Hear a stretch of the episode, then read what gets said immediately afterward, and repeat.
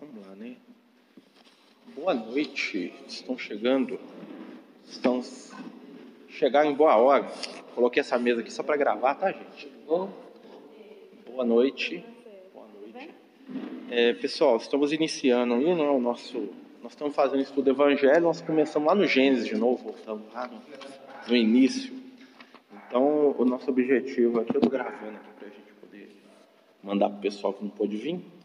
É, o objetivo do nosso estudo, né, semana passada nós estudamos a criação, né, nós pegamos lá os sete dias da criação e hoje nós vamos entrar na parte lá do Jardim do Éden, do Adão e Eva, né, e aí a gente vai tentar passar aqui pelo texto, tá, mas aí é aberto, tá, gente, o que vocês acharem interessante, quiserem que a gente pague, que a gente, nós vamos no nosso ritmo aqui, tá certo? É, só lembrando né, que nós estamos usando aqui a Bíblia, né, nós estamos no, capítulo 2 aqui. É, após a criação do mundo, né, só para recapitular, né, a criação do mundo ali ela é simbólica, né, ela tem várias questões ali que são símbolos que o Moisés está usando para narrar para a gente o conhecimento. E aí agora o Moisés ele vai a criação ela vai parar, né, o relato do Moisés vai parar na criação do homem e da mulher. E tem uma coisa muito interessante aqui, porque na, no livro de Gênesis a mulher é criada duas vezes. Acho que Deus né, pensou bem, né? Aí criou a mulher duas vezes. Né? Então, no primeiro, na primeira criação, está aqui no capítulo 1, e ele cria a mulher, é, no versículo 27, ele cria o homem e a mulher. Fala aqui, ó, e criou Deus o homem à sua imagem e semelhança. E a imagem de Deus o criou. Homem e mulher os criou. Ou seja, ele cria a mulher aqui. Né? E Deus os abençoou e lhes disse: Frutificai, multiplicai-vos e enchei a terra. Sujeitai e dominai sobre os peixes do mar, as aves do céu e todo animal que se move sobre a terra. Tá? Então aqui Deus está criando o homem e a mulher, né, no final, no sexto dia, né, que é o nosso número de evolução, o número 6. E aí após isso, o que, que vai acontecer?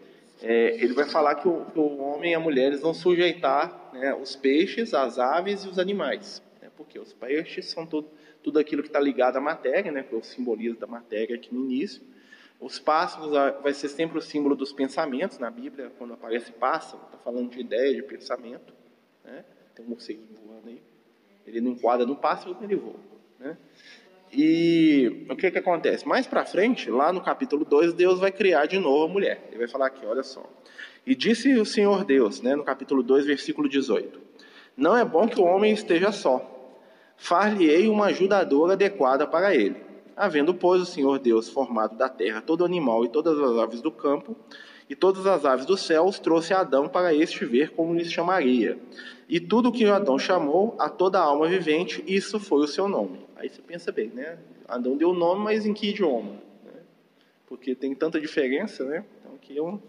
E Adão pôs nome a todos, o gado e as aves do céu e o animal do campo, mas para o homem não se achava ajudadora idônea. Então o Senhor Deus fez cair num sono pesado sobre Adão e este adormeceu. Tomou uma das suas costelas e cerrou a carne em seu lugar. E da costela que o Senhor Deus tomou de Adão, formou uma mulher e a trouxe a Adão. E disse a Adão: Esta é agora osso dos meus ossos e carne da minha carne. Esta será chamada mulher, porquanto do homem foi tomada. Então aqui Deus está criando a mulher de novo. Nós vamos entender por que, que isso está acontecendo. É, o que, que acontece? O relato do Gênesis aqui é porque tem dois relatos diferentes que Moisés juntou.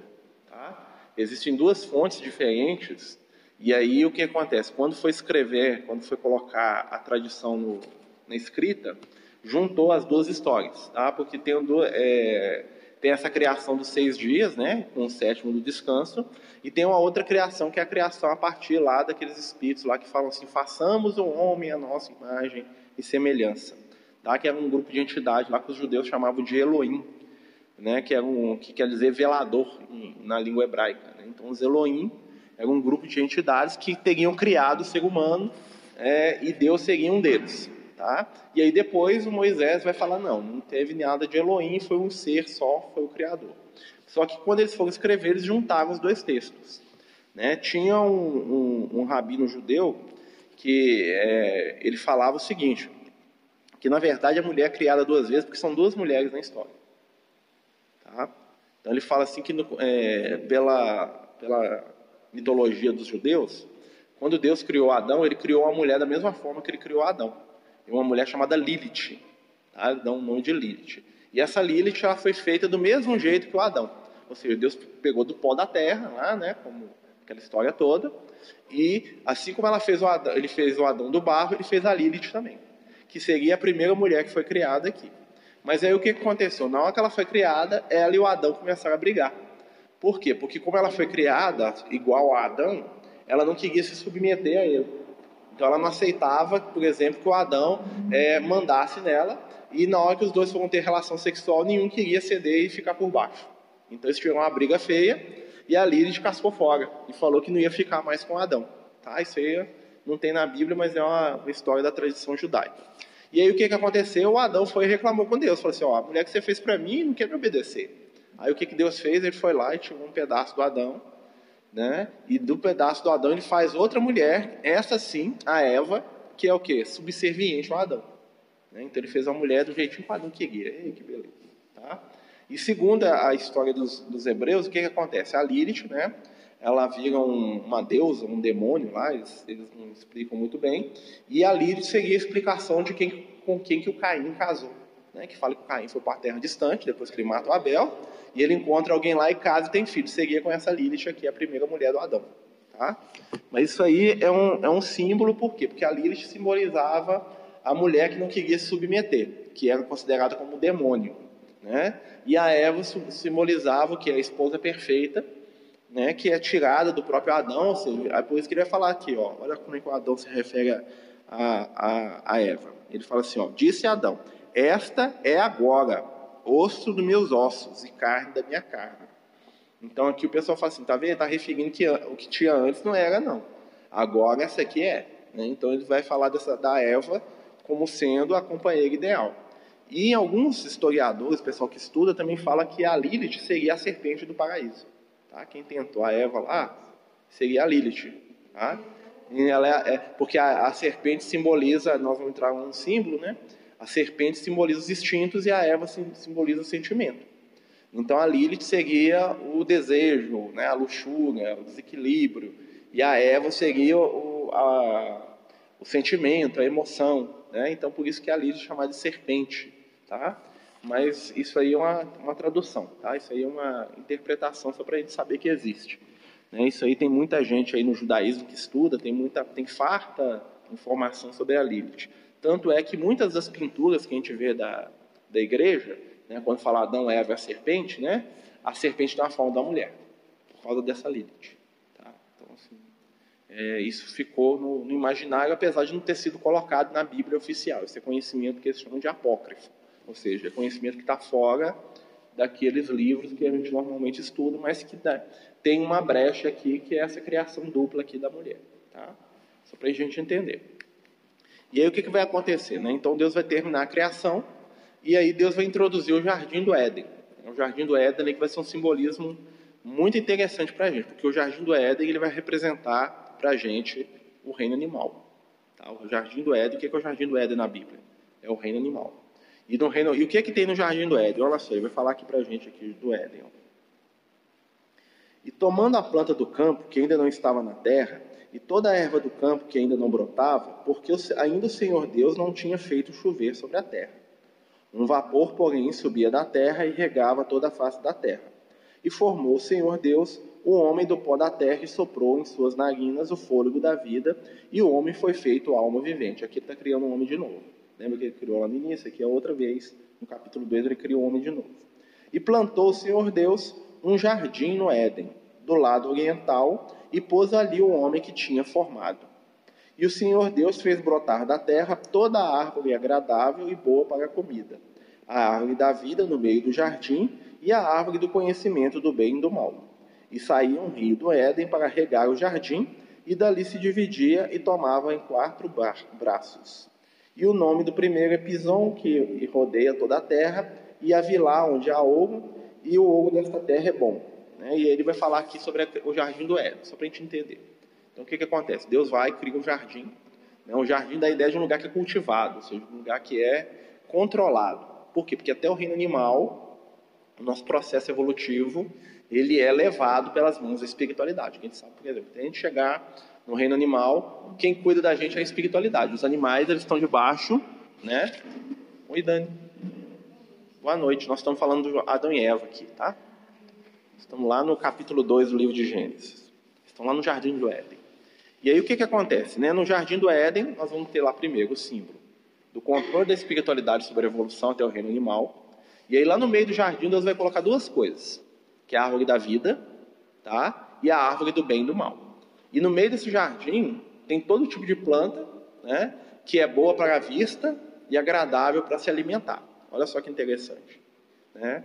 Ou seja, tudo aquilo que o ser precisa no início do seu processo evolutivo, aquilo que mexe com os sentidos físicos. Então, o que, acontece lá dentro do, do, do, jardim do Éden? O ser que foi criado por Deus, né, o Adão, vamos dizer assim, ele tem tudo que ele precisa para viver. Inclusive, ele tem lá né, o que ele precisa para deixar o jardim do Éden, que é a, a árvore do conhecimento do bem e do mal e a árvore da vida, né, as duas árvores, tá? Nós vamos falar dessas árvores daqui, daqui a pouco. E aí o que, que vai acontecer? Deus vai colocar o Adão lá, né? Ele criou Adão pela segunda vez, como nós estamos falando aqui. E ele vai chamar, ele vai colocar o Adão e ele vai dizer para o Adão que ele pode fazer o que ele quiser ali dentro, desde que ele não coma da árvore do bem e do mal. Tá? Se ele comer da árvore do, do, conhecimento do bem e do mal, certamente o que, que vai acontecer com ele? Ele vai morrer. Deus avisa, se você comer isso aí, você morre. Tá? Então nós vamos, aí nós vamos entender né? o que, quem que é o Adão, quem que é a Eva. O Adão é a representação da razão, que ele é o homem. E a Eva é a representação do sentimento. E a serpente vai ser o instinto. Né? Então nós, nós vamos entrar aqui na questão da raça adâmica, depois a gente fala um pouquinho sobre isso, que são os seres que vieram depois, né? Mas a gente vai falar aqui mais nesse foco aqui. Então nós vamos estar lá no Jardim do Éden. Né? Então o que, que o Jardim do Éden simboliza? O reino animal. Dentro do reino animal, nós temos tudo que nós precisamos para evoluir. Né? Toda evolução do animal ela se dá como? No plano físico. O animal não evolui no plano espiritual, o animal só evolui no plano físico. Por isso que ele tem que estar dentro do jardim, ele tem que estar dentro do ambiente controlado. Né? Então, o que, que acontece? Toda vez que a gente vai ver a vida animal, ela está dentro de um ambiente né, que a gente vai chamar lá de ecossistema, que é controlado. Inclusive, os animais que tem no plano espiritual. Né? Todo animal que tem no plano espiritual, como é que ele existe? O animal que está no plano espiritual, ele é, né, ele está dentro do ambiente controlado pela espiritualidade. O animal não subsiste sozinho no plano espiritual, não tem como ele viver, porque ele não tem criação mental para manter uma, um corpo espiritual. Então, para ele, ele viver, ele tem que estar tipo num ambiente controlado. Isso é o efeito do jardim do Éden. Né? Por isso que quando nós chegamos, saímos do reino animal e entramos no reino humano, o que, que acontece? Nós somos expulsos do Éden. A expulsão do jardim do Éden é esse símbolo. Então, o que, que vai acontecer ali? É, então, está lá o Adão, dentro do jardim do Éden, ou seja, o Adão totalmente ignorante, porque ele não conhece, né? Tanto é que ele não comeu do fruto do, da árvore do bem e do mal, então ele não conhece nada. Então, o que vai, que vai acontecer? Quem que vai dar partida em todas as questões lá do, do jardim do Éden? Serpente. Assim, ora, a serpente era o mais astuto dos animais. Por quê? Porque até o reino animal quem nos movimenta é quem? O instinto. Então a serpente, né?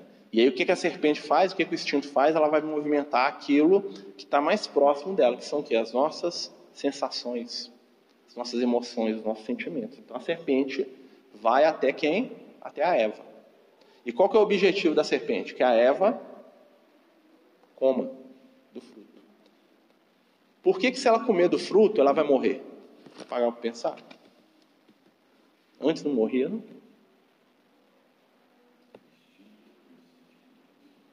Por que, que Deus falou assim? se você comer do fruto, você morre. Isso aí. O animal não tem noção de, de morte. O animal tem, tem um instinto de preservação, né, que é o instinto de conservação dele, mas o animal não sabe que ele vai morrer. Ele não sabe o que é morte. O animal não dorme de noite pensando se um dia eu vou morrer que aquilo não existe para ele. Né? Ele pode fugir da dor, do sofrimento, ele pode fugir para se preservar, mas ele não entende o conceito de morte.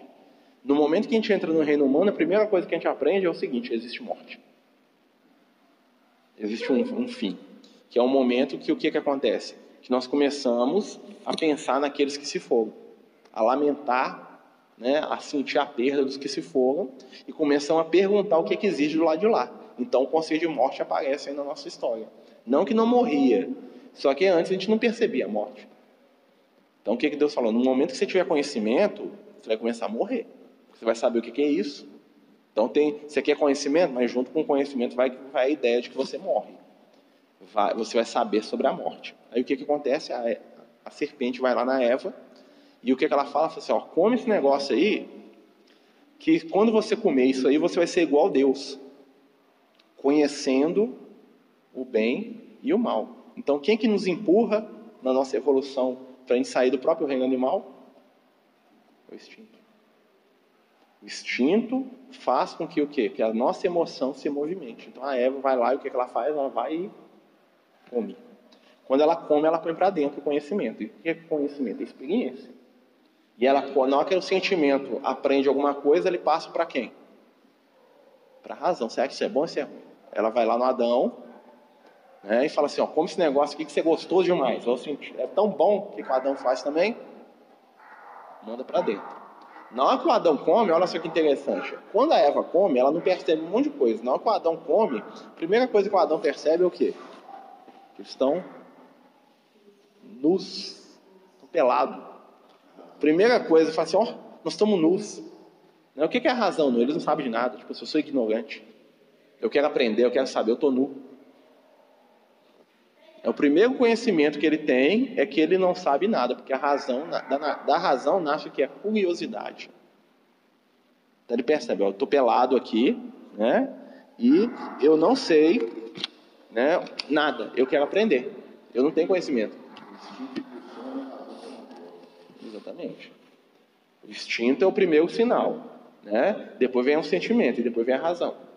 Então assim, tá lá a serpente, a mulher e o homem. Né? Como eu falei, a Lilith, a Eva e o Adão. Tá? Então a Lilith vai ser a serpente, né? o nome da serpente. Você perdeu a Lilith, que você escuta aqui no, no áudio aqui. Tá? Mas a história da Lilith é muito interessante. Então vamos lá, né? Então continuando. E aí o que, que acontece quando o Adão come, ele, o, que, que, é, o que, que ele percebe? Primeira coisa, que ele está pelado, segunda coisa, não morreu. Eu falo, não, eu não morri não. Estou vivo. Deus falou uma mentira né? E aí conta que Deus estava passando pelo jardim, né? Estava lá passeando com quem não quer nada, né? Claro que isso é simbólico, né, gente? E aí Deus vê o Adão e o Adão está escondido na moita. Olha só que interessante, o Adão está escondido. E aí Deus chama o Adão e o Adão não sai. E Deus fala assim, por que você não saiu daí, meu filho? Por acaso você comeu lá da, da árvore, lá do fruto que eu te falei que não era para comer?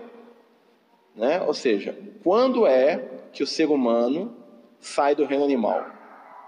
quando ele toma a primeira decisão consciente dele.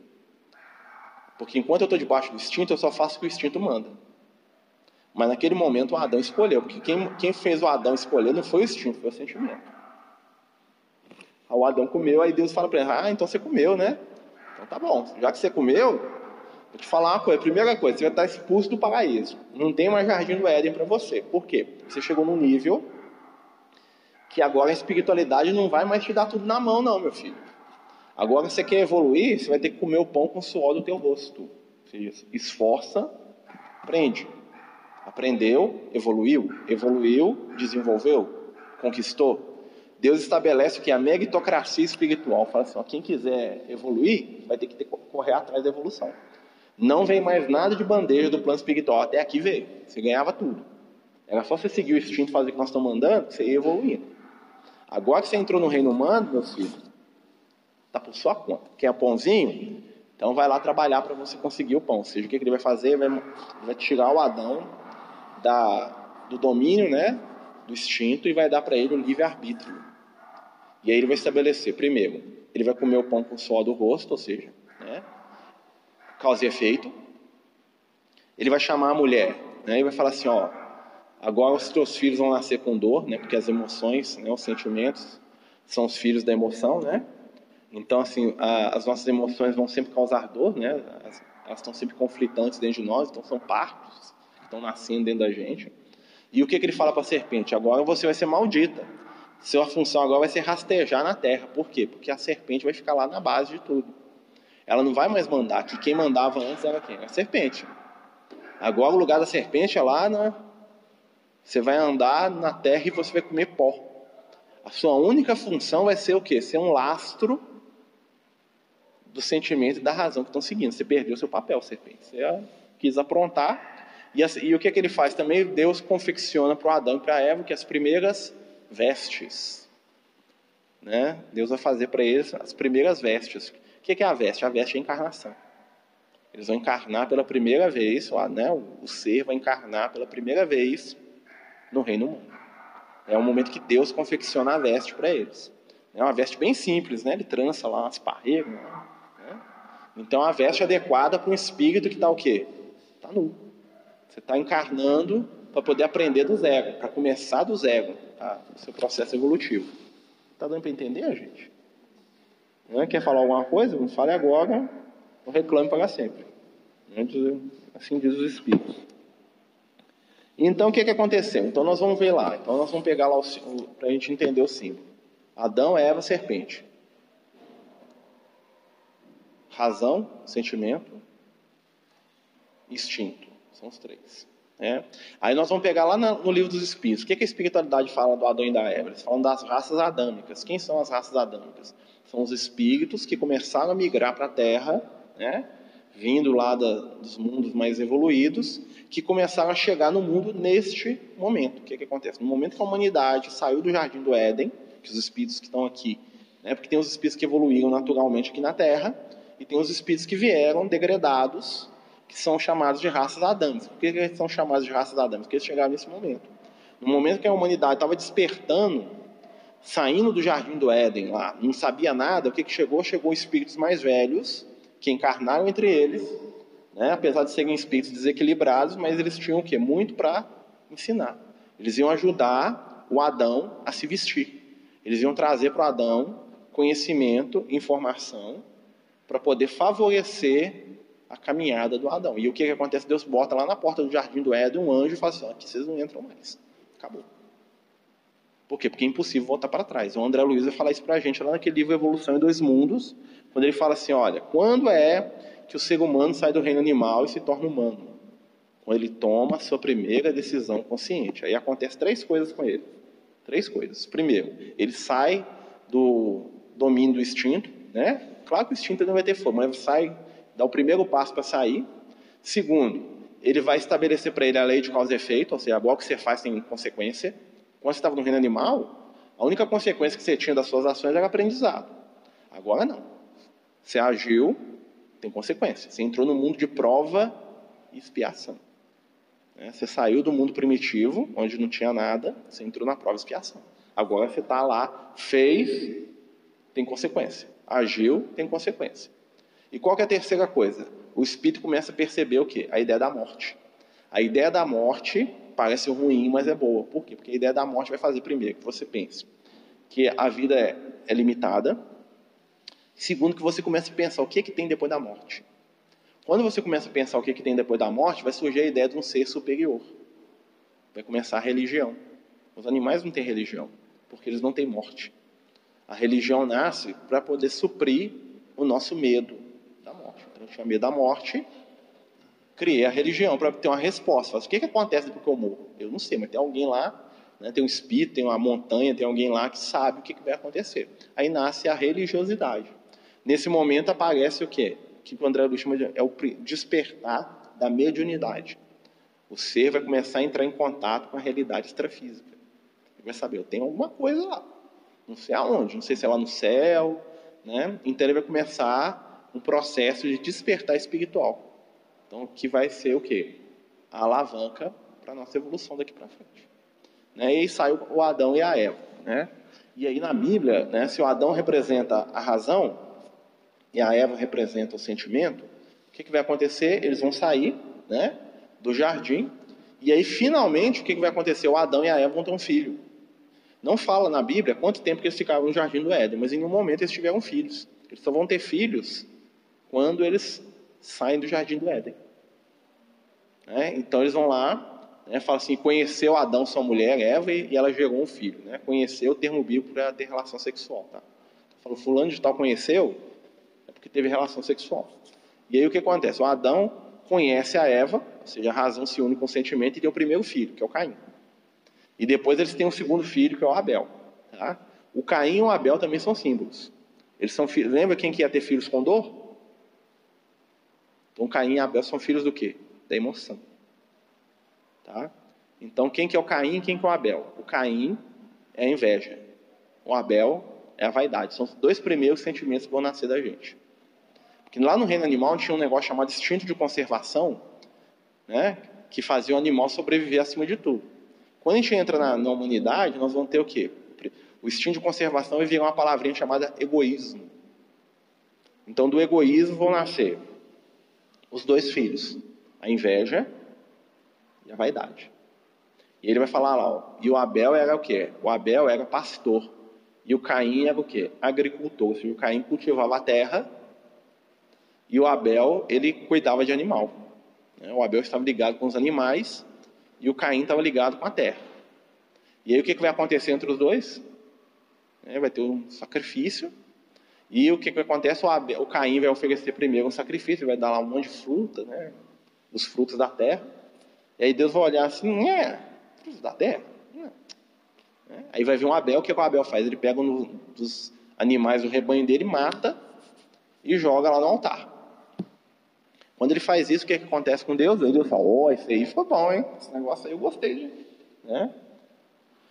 E aí o que acontece com isso? O Abel, que a vaidade, né? o que, que acontece com ele? Ele infla. Aí o que, que acontece com Caim? Ele olha para o irmão dele, de pegar o ser safado. Caim, que é a inveja, o que, que ele vai tentar fazer? Tem uma. Tem um, segundo o, os antigos rabinos, é, o Caim matou o Abel, tá? É, tem duas histórias. Uma foi pela inveja e outra porque ele queria fazer um sacrifício maior, né? Porque Deus vai e fala para o Abel que o sacrifício dele não foi suficiente. É o que o, Caim quer dizer, né? Que o sacrifício dele não foi suficiente. Aí o que, que o Caim pensa? Eu vou matar a coisa que eu mais gosto no mundo e sacrificar para Deus. O que, que que era? O irmão dele.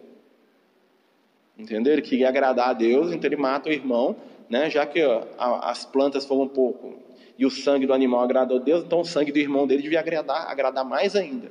Tá? Tem uns estudiosos rabinos lá que falam isso. Né? Mas se você for analisar bem, o Caim mata o Abel movido pelo quê? Inveja. Né? Porque o Caim é a personificação da inveja. E aí, quando ele mata o Abel, né, nós vamos ter uma, aquela história bastante interessante. O que acontece? Deus está lá andando, como quem não quer nada de novo, né? Porque Deus sempre estava ali, por, né? E aí Deus vai procurar o Caim. Ele fala assim: Onde está o teu irmão Abel? Olha que interessante. É, assim, Cadê o teu irmão? E aí qual é a resposta Caim? Eu não sei, não, eu sou guarda do meu irmão, por acaso eu sou responsável por ele? E aí Deus vira para o Caim e fala assim: Caim, Caim, o que, que você fez? Isso aí já é a voz de quê? Consciência dele.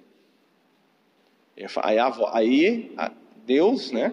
que, é a, que ali é a voz da consciência do Caim, né, porque o Caim é o primeiro assassino. Mas por que o Caim é o primeiro assassino? Não existia morte antes. Né? No reino animal não existe morte.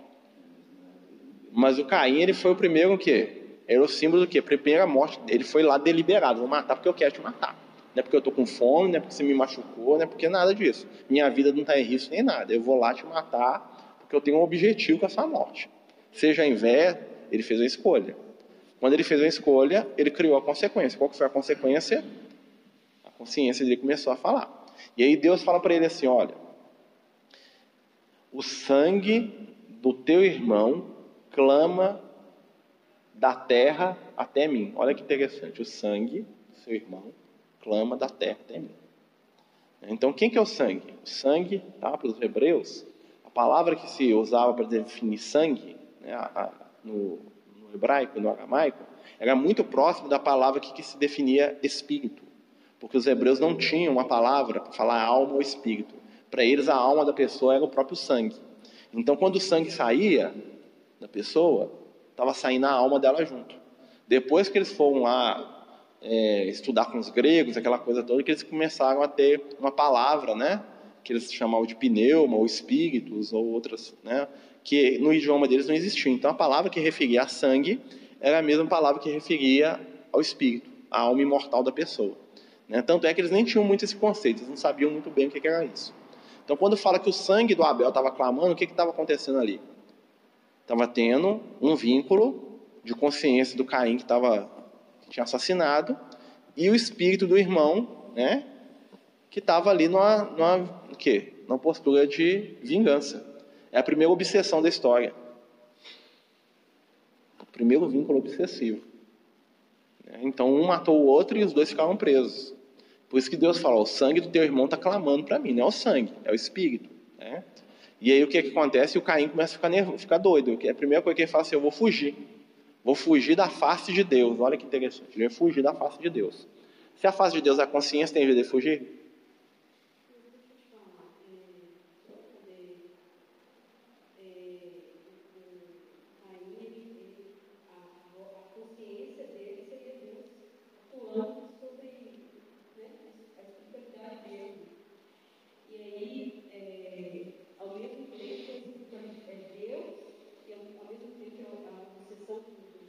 É, ali, na, na, verdade, são símbolos, tá? É, na verdade, Caim e Abel não existiram como pessoas, indivíduos, né? Eles são simbólicos.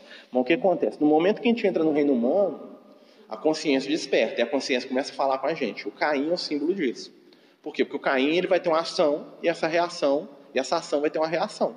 O primeiro sinal do Caim ali, que é o nosso processo até hoje. Lembra que foi, né? Então, ele saiu do jardim do Éden, as ações dele têm consequência. Então, a ação do Caim de matar o Abel gerou uma consequência. Qual é a consequência? Desequilibrou a consciência do Caim, né? E qual é a segunda consciência? O Abel, que também é um ser, se tornou um espírito vingativo. Não é que é a consciência da morte ali. Então, aqui, mas claro que isso é um símbolo, tá? O que, que eles estão simbolizando aí? Que a ação e reação está acontecendo. Então, Caim ele, tem, ele, pode fazer do jeito que ele quiser. Ele matou por inveja. Né? Em nenhum momento ele falava que ele precisava matar o irmão. Ele matou porque ele quis. Então, a partir daquilo, ele começou a carregar dentro dele o quê? Inferno. Tanto é que ele fala: agora eu vou sair pela terra. E vocês vão notar aqui que em nenhum momento parece o Adão e Eva na história. Né? Como não é real, então não tem essa questão, porque cada um simboliza um momento nosso evolutivo. Então, nesse momento aqui, é o momento que ele fala assim: serei vagabundo pela terra. O que, que ele está falando assim? Eu vou começar a reencarnar para fugir. E aí Deus fala: e qualquer um que vai me achar vai me matar, porque o Adão, o que, que acontece? O Caim começa a desejar a morte. Por quê? Porque para ele a morte é, é a fuga do que ele está sentindo. E aí Deus fala para ele: não adianta você morrer, não. Porque quem quer que te matar vai ser maldito sete vezes. E ele fala assim: eu vou pôr um sinal em você que todo mundo que te vê vai saber quem você é. Que é a questão do, do, da, da, espiritualidade. Quando você faz alguma coisa, qual que é o sinal que você recebe? É aquilo que você marca no seu corpo espiritual. Não é um sinal, né? A sua energia espiritual entra no estado de desequilíbrio e não adianta você fugir, você vai ter essa, essa que é a marca de Caim. A marca de Caim é o quê? É a consequência da ação. Então todos nós temos a marca de Caim. Né? Então todos nós vamos ser o quê? Escravos das nossas escolhas. Entrou no reino humano, você virou escravo da sua escolha. E aí o Caim foge. Né? O Caim foge e ele chega num lugar chamado Terra de Nod. Nod quer dizer exterior. Tá? Porque, segundo a história, o que acontece? O Adão e Eva saem do jardim do Éden e eles ficam morando lá na porta do jardim do Éden mesmo. Tipo assim, quem sabe Deus muda de ideia, né? E deixa a gente pular lá para dentro, apesar que tinha um anjo lá na porta que não deixava eles entrarem, né? E o anjo tinha uma espada de fogo que ficava girando lá o tempo todo, lá, espada de fogo lá. Tipo assim, aqui não, meu filho. Né? Isso é um símbolo também. E eles ficavam lá perto. Então, quando Caim mata o Abel, a primeira coisa que ele faz é fugir de perto do jardim do Éden e ir para a terra de Nod. Quando ele chega lá na terra de Nod, o que, que acontece? Ele funda uma cidade né, e tem filhos. Aí você pensa, mas com quem Caim teve filhos? Se existiam quatro pessoas no mundo, ele matou um. Né? Só, ou ele teve filho com a própria mãe, né, porque só tinha ela de mulher. Né? Ou então Deus criou uma mulher do nada lá, né, vai saber. Né? E aí o que, que acontece? É aí que entra a, a Lilith, que é a serpente. Tá? Então, segundo alguns estudiosos judeus, né, a mulher do Caim foi ser a Lilith. Ele falou assim, ó, já que você veio para cá, né, já estava por aqui mesmo, então vamos fundar uma cidade aqui, né? E o que, que acontece? A Lilith, como ela é um espírito desequilibrado, ela foi amaldiçoada por Deus a ter 100 filhos por dia. 100 filhos por dia, então, né, que eram demônios que nasciam dela o tempo todo, né? Mas isso é simbólico, tá? Ter 100 filhos por dia quer dizer que, que ela estava debaixo dos tormentos da emoção, tá, gente? Né? Mas aí o que, que acontece? E aí os dois vão fundar uma cidade. tá? Mas também é simbólico isso. Aí o que, que vai acontecer? O Adão e a Eva vão ter o terceiro filho. Lembra? Número 3. Na Bíblia, o número 3 é sempre o quê? Um número de algo que se completa. Tem três, completou. Pai, Filho e Espírito Santo. Né? A família. Né? O homem, a mulher e o filho. Completou. Então, o número 3 é o símbolo daquilo que, que é completo. Tá? Que, é, que fecha dentro de si mesmo. Então, no terceiro filho, aí funciona, que é o 7. Né? 7 não 7 número, tá? 7, S-E-T, 7. Né? Então, 7 vai ser o terceiro filho do, do Adão e da Eva, e desses filhos, 7 vai nascer a raça humana. Tá? Vai nascer ali os filhos de Deus, porque ele é o terceiro, ele é o espírito que já está num, num estado de equilíbrio. Mas também não fala quem que é a mulher do 7 de onde que veio. Né? Então, aí muita gente que estuda fala, ah, não, que o Adão e Eva teve um monte de filha, mas não falava das filhas, o Sete casou com a irmã lá, e o negócio lá resolveu o problema lá. Pronto, aí vai nascer. Né? Mas aí a gente vai entender que isso é simbólico. O Sete também é um personagem simbólico. E aí o que, que vai acontecer? Nós vamos ter lá o Sete, né? que vai representar o quê? A humanidade iniciando seu processo de aprendizado. Tá? O 7, ele já não é mais, ele não está nem debaixo da influência da vaidade, nem debaixo da influência da inveja, que é o Caim e o Abel. Vaidade e inveja. Tá? O 7 vai ser aquele espírito mais jovem que está ali para aprender. E aí o que, que vai acontecer? Eles vão dar o nome dos descendentes do 7 de filhos de Deus e o nome dos, dos descendentes do Caim de filho do homem. Tá? Os, os, ou seja, os filhos dos homens e os filhos de Deus. Tá? Que vai aparecer mais para frente aqui. Tá dando para entender, gente? Voltar alguma coisa que vocês acham interessante aí. Pra...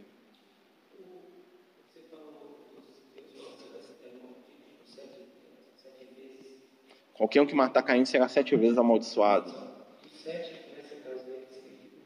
O sete ali significa é, a perfeição. Então, qualquer um que levantar a mão contra o outro vai entrar no estado de maldição. É, é o famoso o escândalo há de vir, mas ai de quem causa o escândalo. Ou seja, o Adão entrou em crise de consciência. Né? Então imagine que eu vou lá e eu puxo aquela energia dele, vou lá e assassino ele, o que acontece muitas vezes. O cara reencarna, ele tem um problema de consciência para resolver, aí ele está passando na rua, alguém vai lá e mata ele. Ele não nasceu para morrer daquele jeito. Né? O escândalo havia de vir, mas alguém se tornou instrumento daquele escândalo. É nesse sentido. Então, quando você tem desequilíbrio espiritual, normalmente você atrai outros espíritos encarnados e desencarnados que entram naquela energia. É o motivo, por exemplo, do assalto do roubo, do estupro, do assassinato. Né? É o escândalo que há de vir, mas que não precisava acontecer. Então, por exemplo, eu nasci aqui com uma questão espicármica, né, que eu tenho que lidar com a morte. Eu sou um assassino, eu preciso passar por uma experiência de morte para poder resgatar, vamos dizer assim, entre parênteses, né, comigo mesmo, a minha ação. Então, em determinado momento da minha vida, aquela energia está mais forte porque é o momento do meu resgate. Aí passa uma pessoa qualquer na rua, vai lá e me mata. Essa pessoa, ela absorveu aquela energia e se tornou médium daquilo, não precisava. Porque o escândalo ia, ia vir, talvez eu ia passar na rua, o carro ia me atropelar, eu ia cair no banheiro na hora que estava tomando banho, bater a testa na, na pia. Não precisava de alguém lá e virar o instrumento do meu desencarne. Quando ele vira instrumento, aí ele se torna maldito. Ou seja, ele entra numa energia que ele não precisava. É isso aqui que está falando para Caim. Essa energia de desequilíbrio gera possibilidade de atrapalhar até o outro, se o outro não tiver equilíbrio e vigilância.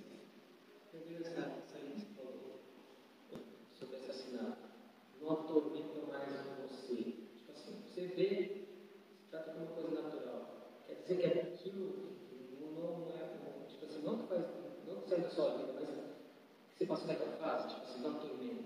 Como assim? Medo? É, por exemplo, assim, pegar um exemplo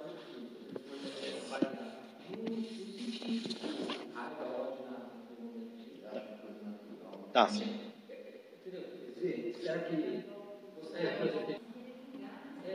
É, você está falando o seguinte: quando acontece alguma situação com a gente a gente não entra naquela energia, é porque aquilo não nos toca. Talvez porque a gente já passou por situações semelhantes, por exemplo, acontece um crime, alguma coisa lá, que é, a gente passa por aquilo mais tranquilo. Tudo que a gente passa mais tranquilo é porque a gente já domina sobre aquilo. Mas claro que a gente não domina sobre tudo. Sempre tem uma outra coisa que nós ainda não estamos preparados para lidar. Então, quando determinada energia não tem afinidade ou sintonia com a gente, é mais fácil vencer aquilo. É mais fácil passar por aquilo. Tem gente que passa porque já se fortaleceu o suficiente, não é que não, não, não sinta, mas ela não sofre aquilo. Tem outras pessoas que são desligadas mesmo, tem gente que não liga para ninguém. Né? Não estou falando que esse é o caso, mas assim, tem gente que não liga. Então, pode morrer quem for do lado dele ali, que a pessoa é insensível, às vezes é por questão de brutalidade moral também, tem gente que é muito bruto, né? Principalmente o pessoal na época de Jesus, matava os outros na frente deles e eles não sentiam nada. Né? Os caras eram capazes de fazer qualquer tipo de atrocidade aí, não tocava. Né? Mas normalmente isso quer dizer o seguinte: você não tem mais sintonia com aquilo.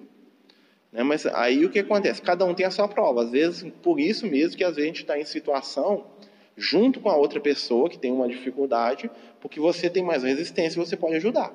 E vice-versa. Vai chegar um momento que talvez você vai ter mais dificuldade e que aquele outro que te acompanha ali na encarnação, ele vai estar no estado de equilíbrio maior e ele vai poder te sustentar. Essa que é, que é a ideia da, da espiritualidade. Essa que é o, o objetivo ali.